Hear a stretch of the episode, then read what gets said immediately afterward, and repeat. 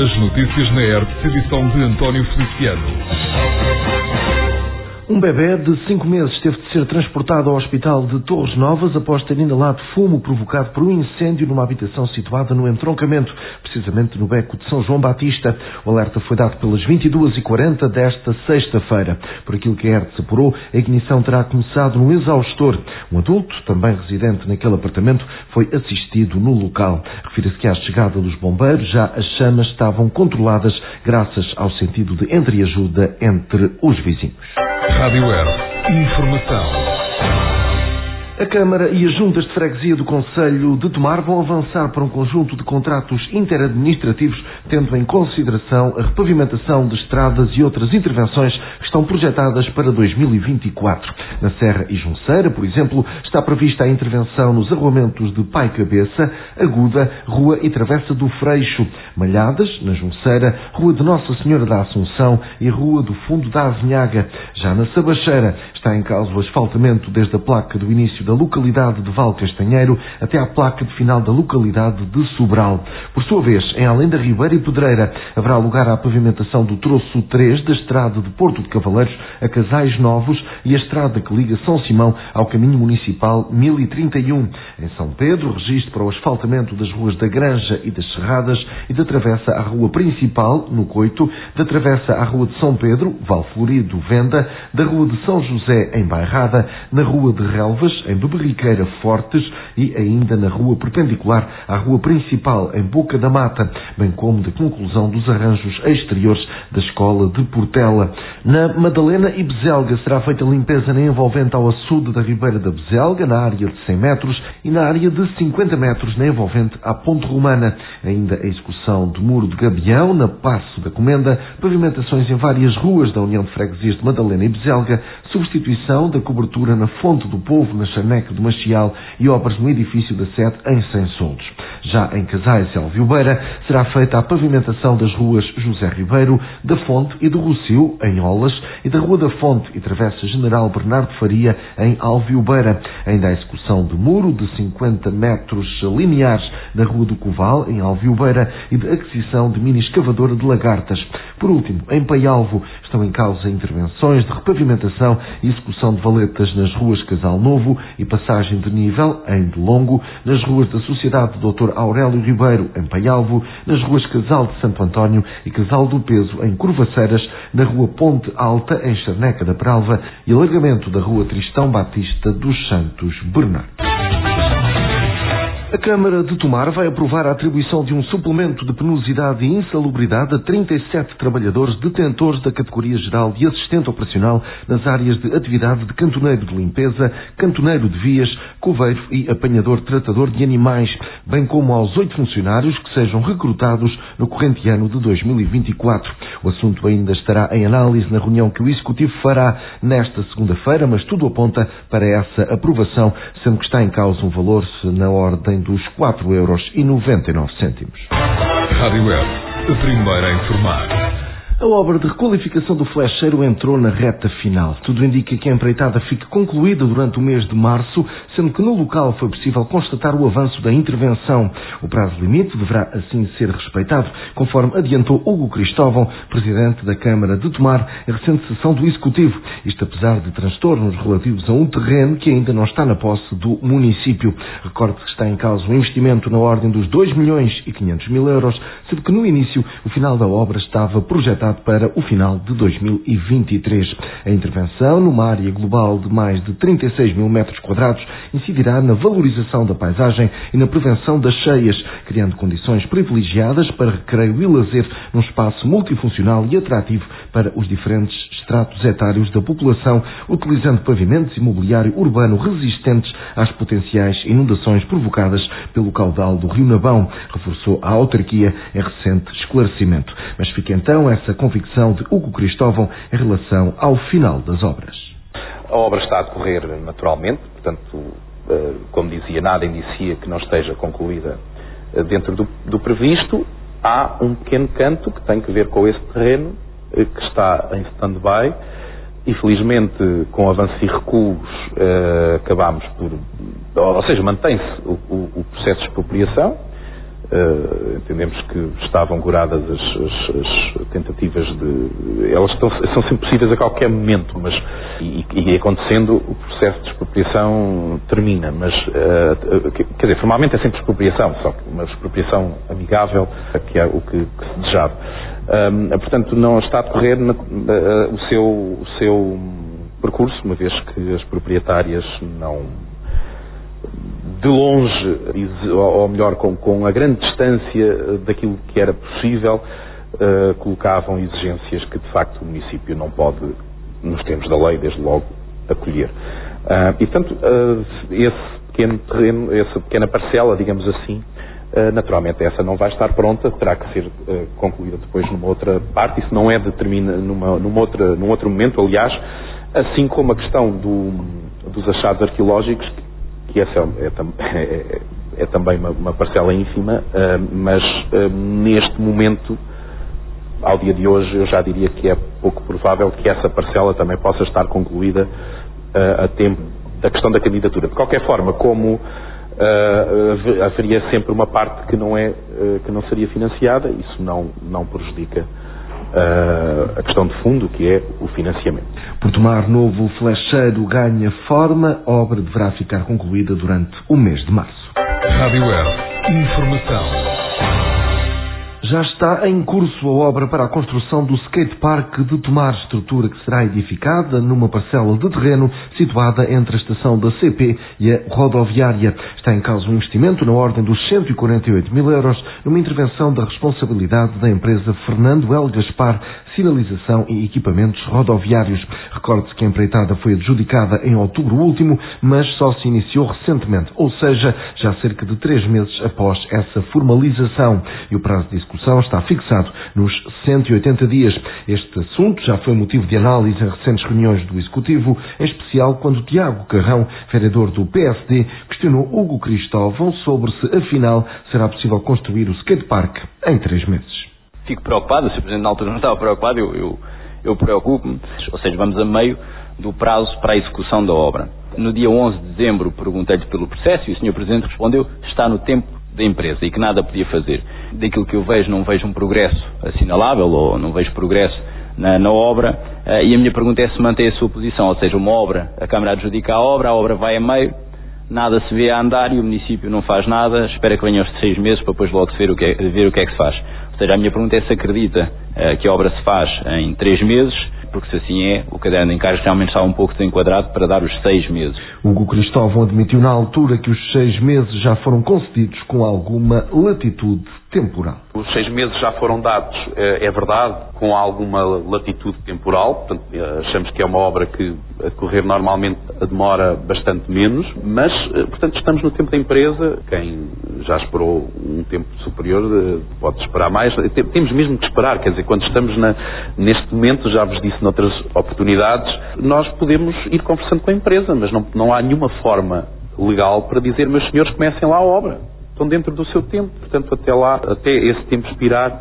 eh, nada mais que isto podemos fazer. Sr. Presidente, eu aproveitei enquanto estava a falar e fui confirmar isso. Uh, o contrato foi assinado no dia 23 de outubro, ou seja, não estava a falar, as minhas contas até estão certas, que eu de contas felizmente até sou bom. 23 de outubro, como eu dizia, passaram três meses da assinatura do contrato, três meses do prazo de execução, que é de seis meses. Ou seja, vamos a meio, como eu dizia, temos mais três meses pela frente. Obras para a construção do skatepark já estão finalmente em marcha. Esta segunda-feira, 19 de fevereiro, fica marcada pela apresentação oficial das contas da Festa dos Tabuleiros, edição de 2023. Depois de sucessivos avanços e recuos, eis que a autarquia e a Comissão Central vão então realizar uma sessão conjunta, precisamente logo a seguir à reunião quinzenal do Executivo. Recorde-se que em 2019, então mordomo Maria João Moraes apresentou um saldo remanescente de 59 mil euros, numa festa que custou cerca de 600 mil ao município. Quanto à edição de julho último, a Câmara transferiu cerca de 1 milhão e 300 mil euros para a Comissão Central e esse mesmo saldo remanescente irá ficar no intervalo compreendido entre os 50 a 70 mil euros. Foi o próprio mordomo Mário Formiga que projetou estes números em declarações prestadas à ERTE em dezembro de 2023. De facto, vai dar um saldo positivo, equivalente, se calhar, à edição de, de 2019.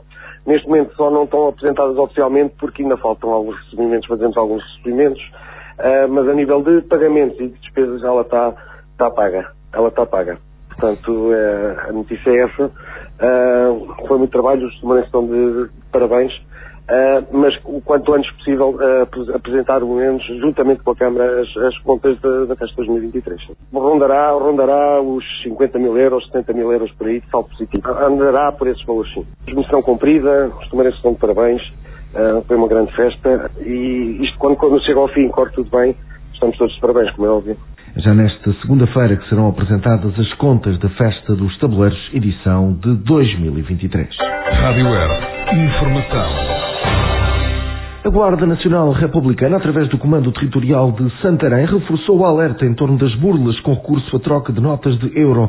Em comunicado, as autoridades centram atenções nas pessoas mais idosas que vivem em zonas isoladas e que são o principal alvo deste tipo de burla, com o objetivo de furtar ou roubar as poupanças de uma vida. Os métodos utilizados passam por, de forma credível, bater à porta das vítimas, fazendo crer que certas notas de euro irão ser retiradas de circulação. Apresentam-se como profissionais de instituições do Estado português e que pretendem efetuar a troca de notas que irão sair de circulação por novas. Noutros casos, poderá haver também a oferta de serviços de telecomunicações. Em ambos os exemplos, os idosos acabam por ser vítimas de furto, ou seja, o Banco de Portugal e o Banco Central Europeu não se dirigem à casa dos cidadãos. Recorde-se que o Conselho de Tomar já tem registro para a ocorrência do género, inclusivamente com burlas consumadas, pelo que todos os cuidados são poucos para evitar a repetição deste tipo de abordagens ilícitas. Rádio Web, a primeira a informar. O Sporting de Tomar defronta neste sábado, a partir das 15 horas, o Alenquer e Benfica, em jogo dos oitavos de final da Taça de Portugal de Hockey em Patins. Os Leões, detentores do troféu, deslocam-se ao reduto de um adversário do segundo escalão e são favoritos à passagem da eliminatória. A Hertz fará o relato deste embate que poderá levar os navantinos a marcar presença nos quartos. O restaurante Café Ad Hoc deu pontapé de saída para a quinta edição do Tomar à Prova, uma iniciativa de cariz gastronómico que se traduz numa rota de tapas e petiscos por 12 espaços aderentes da cidade. Casos do Biscaia, Café Stop, Casa da Vera, Noite e Sol, Infante, Primorosa, Refúgio, Restaurante Café 116, O Perdigoto, Taverna da Talha, 1 de Maio, para além do já referido Ad Hoc. Por 4 euros poderá assim degustar uma tapa ou petisco, acompanhando por uma bebida Assim será até 4 de março. A Hertz marcou presença na abertura desta edição, altura em que Ana Freitas e Isaac Neves, do Ad Hoc Café, explicaram os motivos pelos quais repetem a adesão ao tomar à prova e ainda as especialidades da casa. Aquilo que nós temos a apresentar este ano é exatamente o mesmo do ano passado. Os ovos rotos, ovos mexidos com farinheira e a salada de orelha. Este ano, uh, derivado da receptividade do ano anterior, quisemos proporcionar mais uma experiência aos nossos clientes, que foi as, as moelas. Uh, o que nos fez uh, aderir mais um ano foi mesmo a receptividade e o pedido e, sei lá, de alguma forma o calor humano que nós recebemos do ano anterior, que foi muito bom, superou as nossas expectativas em todos os níveis. Nós podemos dizer que o ano passado, logo no primeiro dia, nós uh, enchemos a sala três, quatro vezes no primeiro dia, o que nos surpreendeu pela positiva. Uh, eu sou sincera, quando eu recebi o convite da parte do turismo e da nossa Câmara de Tomar, eu, eu fiquei um bocadinho reticente derivado ao, trabalho, ao chefe de trabalho que nós tínhamos, não poder, não era o medo, era mesmo não poder dar o meu melhor e que alguma coisa falhasse. E pela, pela positiva surpreendeu. Hugo Cristóvão, presidente da Câmara de Tomar, fala de um evento que pretende ser mais um momento de atração para a cidade. Este evento, como, como já vem sendo hábito, pretende, no fundo, uh, ser mais um elemento de atração ao nosso Conselho, à nossa cidade. Uh, naturalmente que há restauração, mas com isso a tudo mais que o nosso comércio, a nossa economia local tem para oferecer, uh, e fazendo numa altura do ano que obviamente é, uh, teoricamente, porque na verdade, e para quem vai vivendo a cidade no, no, dia a dia percebe que já não é tanto assim, mas teoricamente é uma altura mais fraca, uma altura mais parada e, portanto, onde precisamente estes estabelecimentos, a restauração, uh, eventualmente tem aqui uma oportunidade de fazer algo um pouco diferente para chamar mais clientes neste, portanto, nesta, nesta altura. Filipa Fernandes, vereadora na Câmara de Tomar, destacou que quem completar o passaporte que está associado a esta iniciativa terá prémios. Só acrescentar que este ano criámos duas dinâmicas para incentivar o preenchimento do nosso passaporte. O passaporte é o convite para fazer esta viagem gastronómica e quem completar o passaporte todo terá direito a bilhete, uh, a um voucher para o nosso cinema, o nosso cinema comercial que existe uh, no Cineteatro Paraíso e, portanto, deixamos este convite ao preenchimento. Os primeiros cinco ainda têm a particularidade de uh, serem premiados com um vinho de tomar, um vinho tomarense, à escolha do, do, daquele que foi o premiado por completar o passaporte em em tempo recorde. de realçar o que o Sr. Presidente disse, iguarias os melhores néctares locais, fica a combinação perfeita para visitar estes estabelecimentos e, e passar uh, uh, a apreciar não só o, o nosso património uh, edificado, mas também o nosso património gastronómico, que é uma mais-valia do Conselho de Tomar. Já começou a quinta edição do Tomar à Prova, assim será até 4 de março por 4 euros. Os eh, visitantes poderão degustar-se uma tapa ou petisco, acompanhando por uma bebida tomarense. Rádio Web, a primeira a informar. Vamos agora ouvir a nota do dia, hoje com Paulo Diogo. Faz hoje 38 anos que foi assinado o Ato Único Europeu, que estabeleceu, entre os Estados-membros, as fases e o calendário das medidas necessárias para a realização do mercado interno em 1992. Um dos principais objetivos do Ato Único era o de eliminar as fronteiras internas técnicas e físicas que se colocavam à livre circulação dos cidadãos e das mercadorias. O ato sublinhava também a importância a dar à investigação e ao desenvolvimento tecnológico, à coesão económica e social e à melhoria das condições de trabalho. Com grande otimismo, avançava-se para uma nova fase da nossa vida como europeus, perspectivando uma vida mais livre e mais integradora entre os povos. Muitos dos que nos ouvem não teriam ainda nascido. Também esta geração mais nova, cuja maioria não vota por preferir abster-se, assiste em pré-campanha eleitoral aos debates televisivos e à pontuação que a nossa classe de comentadores atribui a cada um dos participantes ficando clarificado o lado político em que se posicionam e sendo compreensível que esta geração, que nasceu em total liberdade e que é do mundo, não se reveja no conteúdo pobre e mesmo insultuoso para quem assiste. Pergunta-se para que votar em qualquer um dos partidos quando no momento de serem apresentadas propostas credíveis e estimuladoras, os candidatos a primeiro-ministro, salvo uma ou duas exceções, discutem assuntos pessoais e de intriga política. Entretanto, o talento do povo português vai-se revelando e, nos últimos dias, temos fortes razões para estar muito orgulhosos com os mais jovens.